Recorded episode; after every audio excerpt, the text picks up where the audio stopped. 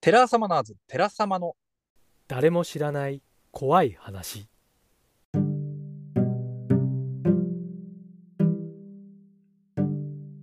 はいテラーサマナーズ誰も知らない怖い話。第2回目ですね。ソロの夕暮れソロ会。第2回目。いやおかげさまであの好評だったようで、まあ、個人的にもねちょっと安心したんですけど。で前回、えー手元くんが第2回のソロ会やってねすごいですねやっぱり40分ぐらい1人でつなげていやー自分にはねまだまだねできないですね僕前回頑張って頑張って20分ぐらいだったんでその2倍をねお話ししてるっていうのもちょっと僕もね学ばなきゃいけないのかななんて思っておりますはいえっとですねちょっとまあいきなりちょっと告知も変なんですけど9月16日に、まあ、あの JR 川崎駅直結のビル駅ビルですね。アトレ川崎さんの4階の有林堂書店の有林堂で、えー、トークイベントをねさせていただくことになりまして、まあ、無料で1時間ほどなんですけど、まあ、席も多分15人から20人ぐらい座れるのかなぐらいで、まあ、一部立ち見も可能な形になるのでまあねあのちょこちょこ告知はしていくのでまあ時間的にはお昼ぐらいを予定してますので、まあ、ねお時間ある時はお時間ある方は、えー足をね運んでいただけると嬉しいです。テラサマプレゼンツね単独でねあの今回はやらせていただくって形でもうねまだね何をね話すかとかも決まってないんですよね。もうねまあ怖い話は当然させていただく予定なんですけどあとはもうちょっとね2人の普段のまあポッドキャストみたいな形で、まあ、ちょこちょこねお話できればいいなとは思ってるので、まあ、ねよろしくお願いします。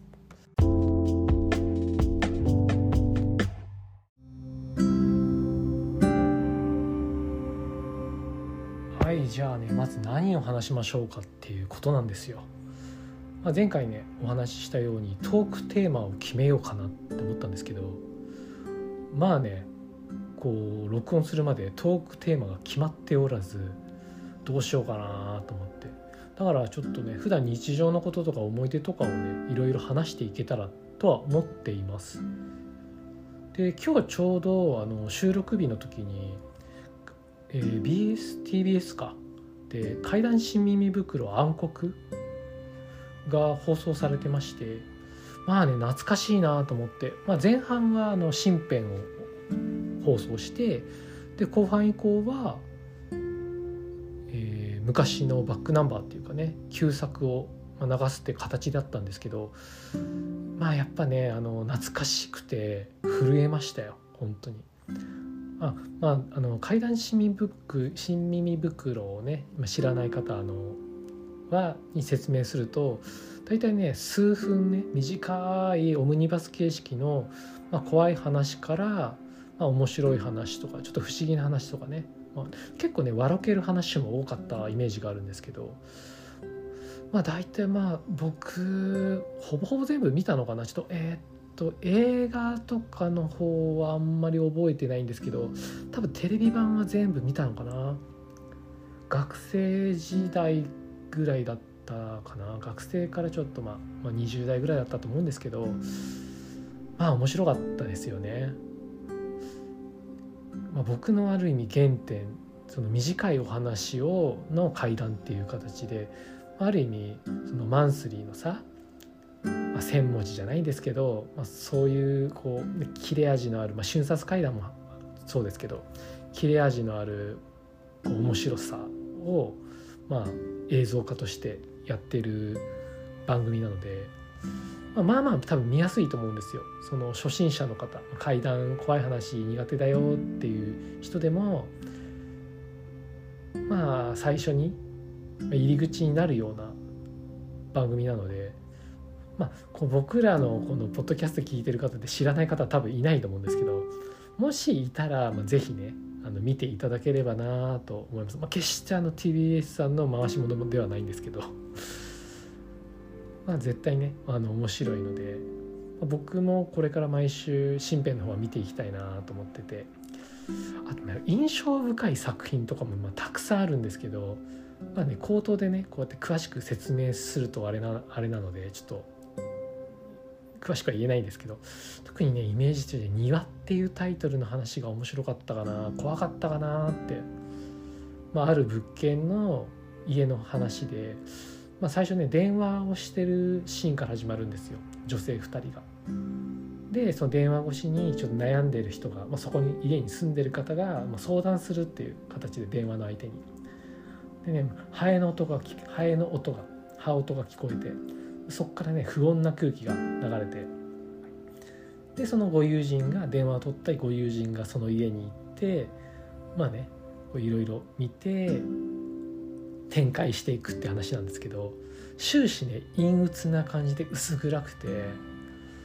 何て言うんですかね若干ねチープな感じもするんですよ。けどねそれがやっぱまた良くていい味出してんですよね。でね結末もね結構ね映像で怖いというか不安になるような形で終わるんですけどこれが僕多分一番好きで印象に残ってるんですよね。まあ、ちょっと時間的にまああんまり全部はね説明できないんですけど、まあ、興味ある方は多分 DVD とかでもあるたくさん多分出てたと思うんで、まあ、サブスクとかではちょっとわからないんですけど、まあ、機会あればね見ていただ見ていただければいいかなと思ってます。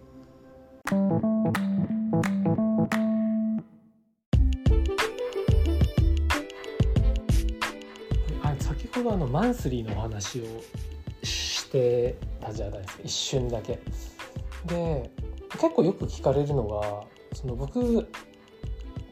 いろいろねお話を聞く機会はかなり多いんですよ実は。あの若い時というか、まあ、若い段階からあの階段好きでいろいろね、まあ、当時はあれなんだよね。あの怖い話したらさ女の子喜ぶかなと思ってさいろいろさちょっともう一生懸命聞いてでこの怖い話があったらちょっと気になる子に話そうみたいな、まあ、そういったねちょっとね下心的な形で活動したのが今ねまさにね実を結ぶっていうね。十何年以上経って20年近くか。経ってでよく、まあ、どういった形でおお話をね聞くんですか？ってまあ聞かれるんですよ。僕は基本的には、まあ、知り合い経由から教えてもらう。まあ、僕階段すごい好きっていうのは知ってる人がかなり多いんでこういった話があるよとかって、まあ、そういった形でであとは、まあ、知り合いのお店行って聞いたりとか、まあ、これは皆さんも多分同じような情報元があると思うんですけどあとねえー、っともうずいもうやってないんですけどもずいぶん前はなんか謎のねチャットアプリとか使ってもう顔もね名前もわからないようなやつあの性別もわからないような感じでまガンガンねいろんな人に「怖い話ありませんか？怖い話ありませんか?」って突撃するっていうことはやってたんですけどなかなかね100もう100人に1人ぐらいしかこう話をしてくれないような感じなんですよ。だってそうでしょ。顔も名前もさ性別もわからんやつにさ怖い話ありませんかって言われてもさ逆にこれが怖いよね。ただたまにね話してくれる人がいてでそれがまたね結構な、まあ、掘り出し物と言ったら変ですけどどぎつい話を持ってたりとかしててすごいねそれで結構ストック作ったりとかもしてたんですよね。まあ、今はねそういった形ではやってないんですけどでコロナ禍になっちゃってあんまりさそういう情報収集できる機会がなくなったんですけど今ねやっとまた再開できるようになったんで徐々にこう広範囲に広げていきたいなとは思ってるんですけどまあね他の人たちはどうやってやってるんだろうなってちょっとね面白い情報収集の仕方する人もいそうじゃないですか。だから僕も今模索してるんですよね。うん。まあマンスリーも、まあ、そういった今までのネタのストックで書かせてもらったりとかして、まあ、今回ね、最強賞なんとか取らせていただきました。はい、1年半ぐらい前に「赤い明晰夢」っていうタイトルで取らせていただいたんですよ。それから、まあ、結構なあのありがたいことに結構な頻度で佳作とかは取らせていただいてそれでもねやっぱね最強賞全く届かなくて結構落ち込んでた時期もあったんですけど今回ねあのちょっと自分としてもちょっと自信があったんですね。この提供者の方に、まあ、その話を聞いた時にすっごいね、まあ、全部面白いんですけどあこれはその今回のその、まあ、今回のテーマっていうのが予言予知だったんですけどにすごい合致するし自分にとってもすごい怖いなと思ってて。だからきっとこれはあのいいところまで行くって思いつつ自信もなくずっとねあの当日もその何て言うか結果もねこう見ないようにじゃないんですけどなるべく忘れるようにしてたんですけど、まあ、ある意味ねこう棚ぼたじゃないですけどあ取れたっていう形で今ちょっとあのまたモチベーションが上がってるんですけど、まあ、これからもねちゃんとそのマンスリーは何本かは毎月送っていこうとは決めて、まあ、それがもう僕のルーティンにはなっているのでずっとね続けていけたらなとは思うんですけど、うん、けどね、まあ、たくさんねすごい力を持ってる方々もやっぱり出てきたのでやっぱねこうついつい後ろを振り返りますよね、まあ、自分が前にいるつもりはないんですけどまあそうなんですか気づけば僕もう2年半ぐらいやあの出してるんで子さんになってる気もするんですよね。だからもうねちょっとこう戦々恐々としながら、まあ、あんまり僕この勝ち負けとかはこだわるタイプではないんですけどやっぱねこう切磋琢磨したいなとは思ってるんでこれからも続けて、まあ、当然ねいろんな人の作品を最強章を含め読んでまあ、刺激受けられた受けたらいいなと思っています。はい、マンスリーの感想はこれぐらいで終わります。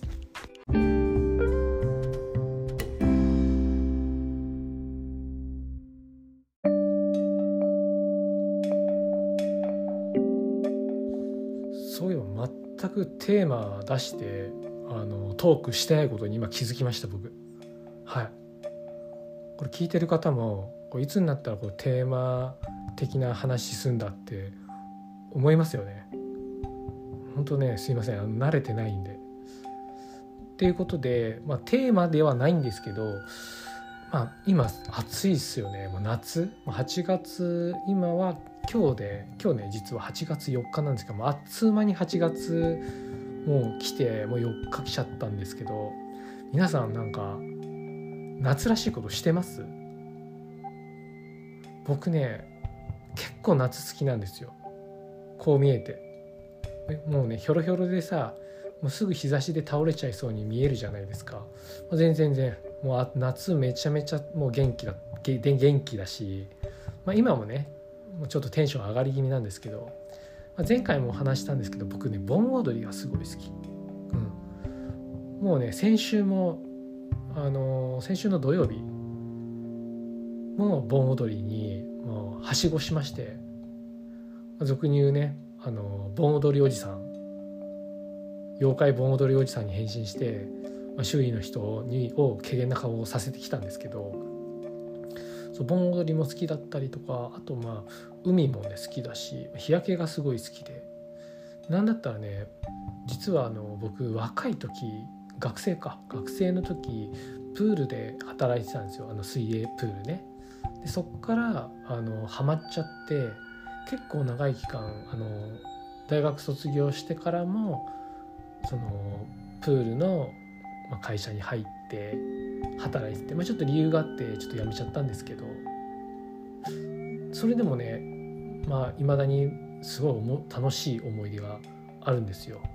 でプールっってね実はやっぱり水辺じゃないですか。で結構なその怖い話とかも聞いてたんですけどでまあ、自分自身はうんそんな、まあ、それらしいのはあったのかなっていうのが何個かあるんですけどとにかくねいろんなねその現場に行ったんですよ。まあレジャー施設のプールから、まあ、ホテルのプール、まあ、高級ホテルとかさそういうところとか、まあ、温水その中のジムのプールとかいろいろ行ったんですけどただ一番多かったのはあの市民プールでしたね。好きだった現場も市民プールで。特にね夏のね市民プールは格別だったんですよ。2ヶ月しかないからすごいねあのー、まあ、僕は当時バイトの時もあったんですけど、まあ、いろんなね面白い方々も集まって。年齢もね若い高校今はちょっとどうなのかわからないですけど当時はね高校生もできたんですね。で高校生からまあ時にはね40過ぎてる方とかもいたりとかして。いろんなね人種人種といったらあれですけどいろんな種類の方々がいてパンチのある人たちもいて本当面白かったんですけど。でやっぱその中にもね結構感性鋭い方とかいたりとかしてで、まあ、僕が行ったある現場なんですけどそそれはあの清掃からね携わらせていただいたんですよ。これ俗に言うね市民プールってその入札した会社がそのプールの清掃から始めるんですよ。でそのプールって市民プールのね外プールなんてそのシーズンが終わると水はねずっと張ったままなんですよね大半。っていうのもその災害時の時にその水を利用するっていうことで一応取ってはおくんですね。ただその期間中はさそのいろいろねこう薬剤入れて、まあ綺麗に清潔に保つんですよただ当然ねシーズンが終わるとその機械も止めるし薬をね入れることもないじゃないですかだからねすごい速さで、まあ、苔生えたりとかして濁っちゃうんですけどでその水を抜いてでそれをその、まあ、俗に言うね清掃隊っていうねチームがあるんですけどいろんなその会社のいろんなあのそのプール現場にその清掃だけしに行くみたいな。でその清掃隊と一緒に僕はその現場であの清掃とかさせていただいたんですけどボタンさせてもらってたりとかしたんですけどでね結構ねえぐいんですよね。いろんなものがあのその1年間で入ってる。当然ねあのカエルとかさカエルの卵とかさ虫とかさいろんなのがねもういたりとかあと下手したらねそのホームレスのおじさんとかがこう投げ込んださ瓶ビールとかさ缶とかがあったりとか。でねやっぱ一番ね嫌なのがねあの鳩の死体とかそっち系。結構抜くとねちょっと面白いのはね亀とかがいたりとかしてちょっと笑っちゃうんですけど。で意外とねほんと多いのがね猫なんですよね。猫ちゃん。しかもあの子猫とかが多くてやっぱりこうシーズンオフになるとその柵の中はすごい安全じゃないですか。人も入ってこないから。だから結構そこでこう猫が子猫を育てたり育てたりとかしてるみたいで。やっぱりさ落ちちゃったりとかしてで抜いたらその猫ちゃんの亡くなってる亡骸とかがあってそういうのを見るのがねやっぱ僕も猫もとかも動物好きなんできつかったんですけど。でちょっと不思議な話があってある現場ですごいね猫の鳴き声がすごいするっていう。それは当然ねそのプールって自然が多いところなんで猫の鳴き声なんてよく聞くんですよ。ただみんなでこうプールの期間終わ時間が終わってこの監視員室で仕事終わった後にいろいろねわちゃわちゃと楽しんだりとかしてたんですけどそしたら監視室の方から猫の鳴き声が聞こえるみたいな。でこれ何人も聞こえたって言ってちょっとねみんなね怖くなっちゃったんですよね。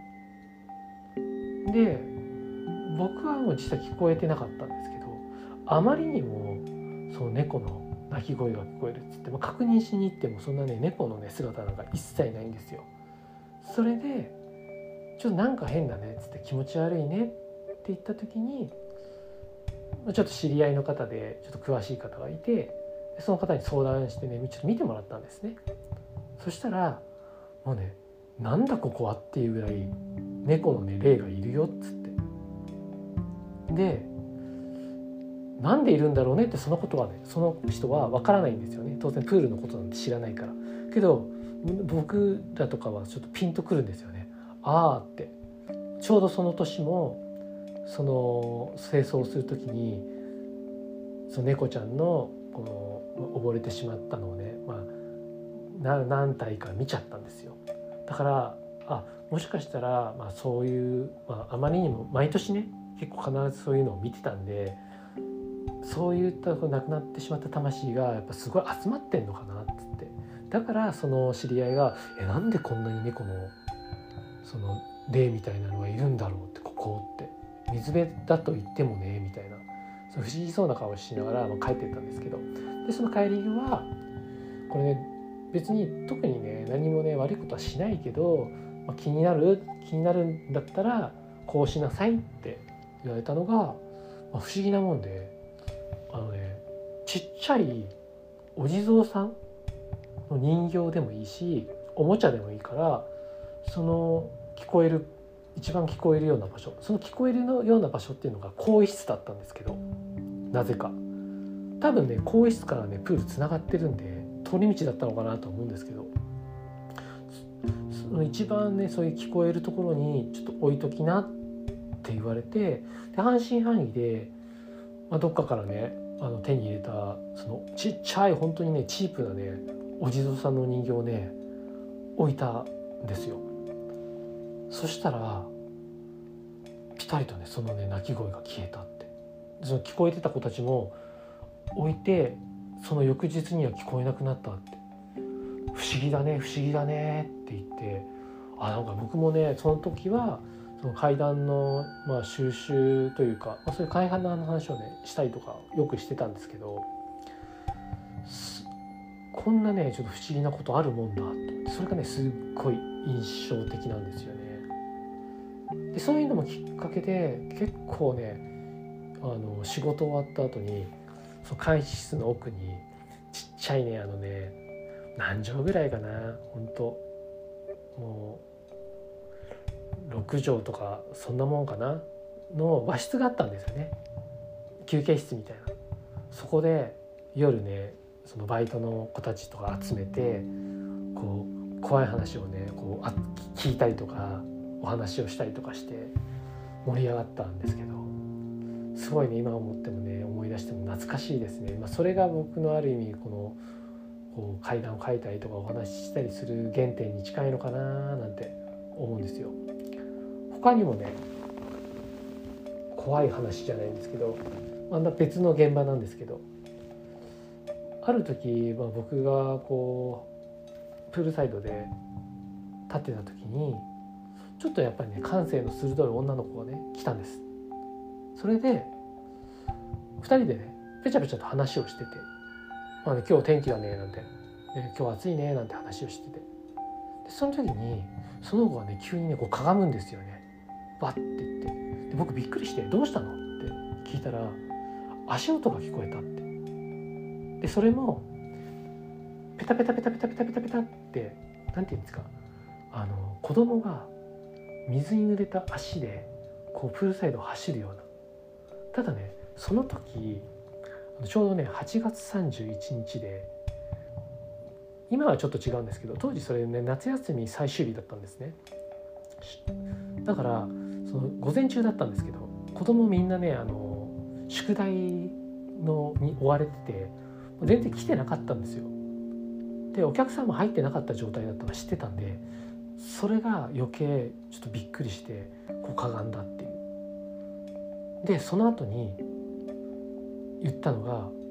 ドボンって飛び込んだ音が聞こえたって。で僕ちょっと心配になってその子連れてそのプールに近づいたんですけどプールに近づいたら特にね水しぶきがあった後もなくてで僕もその子のことをまあなんとなく感性するといいなとは思ってたんですけどまあちょっと半信半疑なんですよね。そうなんだって。怖いねなんて言ってて。でなんだろうってでその子が言うんですよ。だけどなんか女の子な気がすんだよなーっつって。なんで性別までわかんだろうとか思って。余計ちょっと半信半疑になったんですけど。で特にねその日その8月31日で最終日だったんですけどプールの営業も終わってで翌年実はねそこのプール閉園もう廃業する予定でで僕そこにまたプールにこう派遣されて行ったんですけどでその子もまたいたんですよ。で今日ねこんなことあったねなんて話をしててで8月31日にそのお客さんでこの私服であの2人組ちょっとね、まあ、老夫婦だったんですけどその方が2人が入ってきてで、ね、泳がないって言うんですよね。けどね子供いないと泳げないしまあ、水着持ってないと当然泳いじゃダメじゃないですか。だから何しに来たんだろうみたいな感じだったんですけどちょっとねこういうことがありましてって言ってでその話が実はそこのプールで、あの自分の子供が亡くなったんですって言ってもう結かなり前だったんですけどもう当時のもうもっともう十何年前。で、まあ、まあ4歳ぐらいの女の子だったんですって言ってでまあねその肺炎な肺炎してしまうんでちょっと最後にちょっとここ来てちょっと何て言うんですか、まあ、ちょっと手合わさせてほしいみたいな話をしてで責任者とこう話を通してまあね実際ねそういう話があったんですよ本当に。で僕はその亡くなったっていうのは知ってたんですけどその性別まで知らなかったんですよ。でその日が8月31日だったって言うんですよ。それで実はその前の年に女の子がペタペタペタって走った音とその亡くなった女の子のその溺れてしまった時間帯がほぼ一致してたって当然言わなかったんですけど僕は実際聞こえてないんですよ。それであそんなことがあったんだと思ってじゃあもしかしたらあの子だったのかななんて思ってでそのまあ、ご夫婦はにこやかに帰ってらっしゃってでそこのプールも、まあ、普通に特に問題なく終わったんですけどで今そこちょっとした何て言うんですかね。あの大きな会場になってるんですって。で僕そこの地元じゃないんですけどその足音を聞いた女の子は地元なんですよ。でちょうどねそこがその会場にちょっと入ることがあったそうなんですよ。ちょっとした催しがあって。でそこに入ってそのねいろんなお客さんがいてステージもあってそのね椅子に座ってた時にペタペタペタペタペタって足音が聞こえたって。その瞬間に脳裏にねあの時を思い出したって言うんですよね。それでその後聞こえたのがドボンって音が聞こえたって言うんですよ。目の前で。まるで水しぶきがこう飛び散るかのように。ただ目の前はステージなんですよでその女の子は「ああそんなことがあったんですよ」って僕に言ってで「あまだあの子飛び込んでんだ」って僕思ったんですよねなんとなくね悲しい気持ちになりましたよねまあ、プールの話は、まあ、他にもいろいろあるんですけど、まあ、今回ちょっと長くなったんで、まあ、これで終わりにしようかと思います。ありがとうございます。